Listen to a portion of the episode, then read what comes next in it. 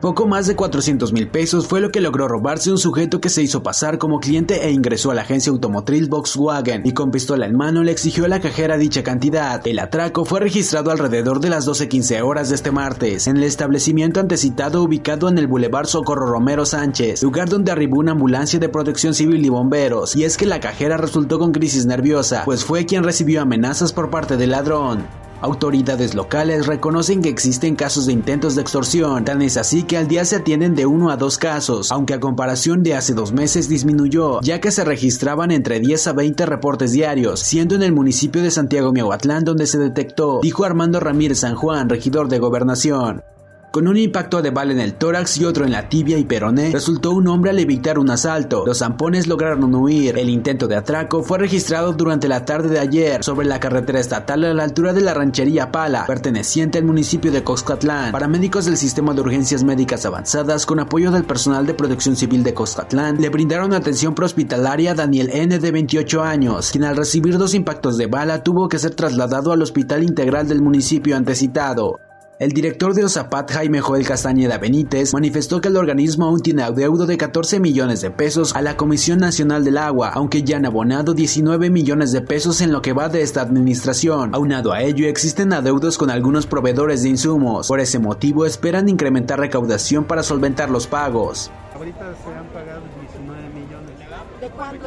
Falta de pagar 14 millones.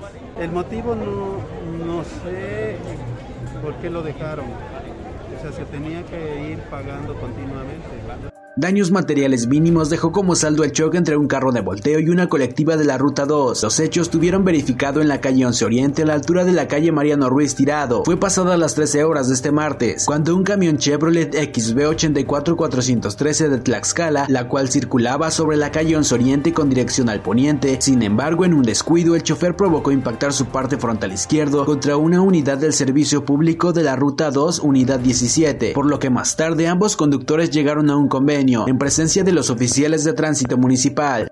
El regidor de gobernación Armando Ramírez San Juan negó que en Tehuacán operen bandas delictivas, tales como el cártel Jalisco Nueva Generación, pero a su vez reconoció que la delincuencia local se mantiene presente. Por tal motivo, los cuerpos de seguridad harán operativos permanentes en el municipio. Al mismo tiempo, informó que la inteligencia militar ha compartido datos con el ayuntamiento, llegando a la conclusión de que algunas personas se autonombran miembros de células criminales, con el fin de sembrar pánico en la población, pero se descarta la existencia de grupos delictivos en la ciudad.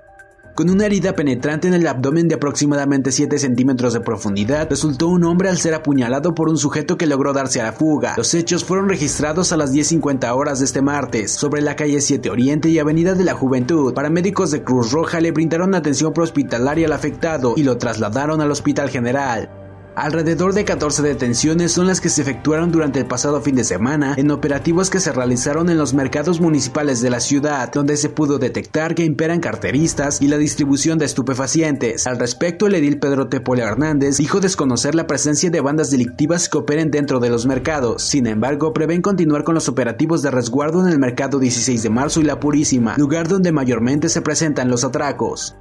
Elementos de bomberos fueron alertados de un incendio a casa habitación, pero a su arribo notaron que se trató de un conato de boiler. Los hechos se registraron a las 11 horas de este martes, sobre la avenida Nacional Sur y Enrique Montt de la Junta Auxiliar de Santa María Cuapan. Vulcanos hicieron contacto con el propietario de dicho inmueble, el cual junto con sus familias ya habían controlado el conato de incendio en un boiler, por lo cual bomberos solo realizaron una instalación y al ver que todo ya estaba bajo control se retiraron del lugar. Esto ha sido el resumen informativo de Primera Línea, Periodismo ante todo.